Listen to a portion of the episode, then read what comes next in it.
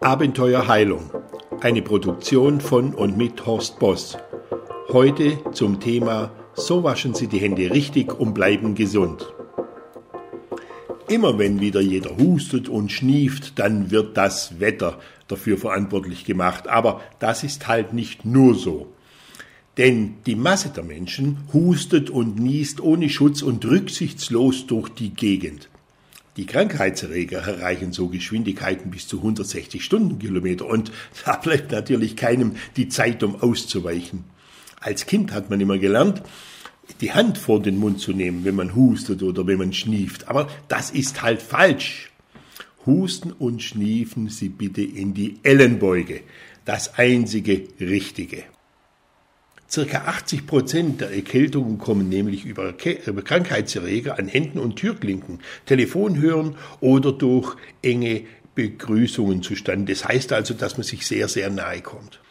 Eine Studie des Instituts für medizinische Mikrobiologie und Hygiene an der Universität Regensburg hat gezeigt, dass es völlig egal ist, ob man seine Hände mit kaltem oder mit warmem Wasser wäscht. Es kommt lediglich darauf an, wie gründlich man seine Hände wäscht, sagen die Wissenschaftler. Und jetzt ist es einfach so, dass empfohlen wird, dass man die Hände mindestens 30 Sekunden richtig einseift und anschließend einfach mit warmem oder kaltem Wasser äh, die Hände abwäscht, dann sind 99,9 Prozent aller Keime wirklich wieder weg von den Händen. Ansonsten könne man das Händewaschen gleich lassen, sagen die Wissenschaftler.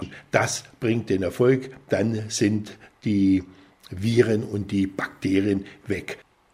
Übrigens, Antibakterielle Seifen bringen gar nichts, haben keine weiteren Vorteile und zudem sollten die Hände nicht mit zu heißem Wasser gewaschen werden, da sonst die Haut ausgetrocknet wird und es dem Schutzfilm schadet, der wird dann dabei zerstört. Wo können sie sich überall anstecken? Nun, in großen Menschenmengen ist ganz klar. Man sagt immer, wenn man so zwei Meter von dem anderen, der äh, infiziert ist, weg ist und äh, vielleicht so 100 Keime abbekommt, dann ist das gut fürs Immunsystem. Dann ist es einfach so, dass das eigene Immunsystem sich damit beschäftigen muss und man eigentlich gar nichts davon spürt und man somit das Immunsystem trainiert. Aber das ist ja oft nicht der Fall. Und im Gedränge, gerade im Bus, in der Bahn, im Wartezimmer, im Supermarkt, da kommt man sich doch schon arg nahe. Und äh, da kann es jederzeit passieren, dass man einfach äh, sich erkältet gerade an Türgriffen, am Telefon. Überall müssen Sie natürlich die Tür öffnen oder Sie gehen her und nehmen das nächste Telefon in die Hand. Ähm, bei in überheizten Räumen haben wir das Problem, dass da ein zu trockenes Klima ist. Dann werden die Schleimhäute ausgetrocknet und da haben die Viren natürlich ein leichtes Spiel.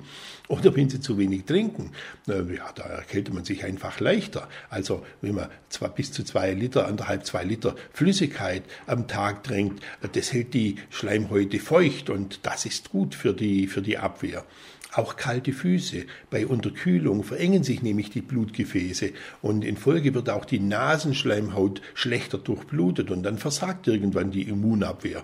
Deshalb halten Sie Ihre Füße warm und schlafen Sie einfach gut, hoffentlich, und äh, gönnen Sie sich lange Schlaf. Wer nämlich zu wenig schläft, der schwächt sein Immunsystem. Schon nach einer durchgemachten Nacht reduziert sich die Anzahl der Abwehrzellen und man kann sich vorstellen, was passiert, wenn man ständig ein, zwei Stunden zu wenig schläft. Ein weiteres Problem ist Zigarettenrauch und Stress.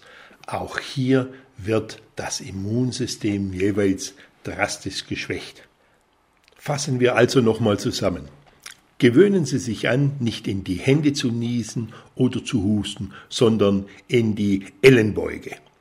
Und schlafen Sie ausreichend, beziehungsweise waschen Sie Ihre Hände mindestens 30 Sekunden und seifen Sie sie richtig ein, 30 Sekunden, waschen Sie sie dann ordentlich ab. Und zum, als letzter Tipp, wenn Sie unterwegs sind und viel angefasst haben, dann reiben Sie sich nicht an der Nase und kratzen Sie sich nicht an der Nase, denn dann übertragen Sie natürlich die Viren sofort auf Ihre Schleimhäute irgendwann und saugen die so richtig ein.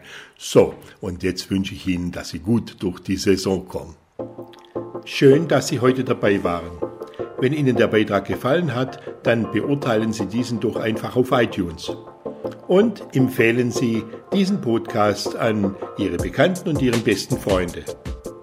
Vielen Dank.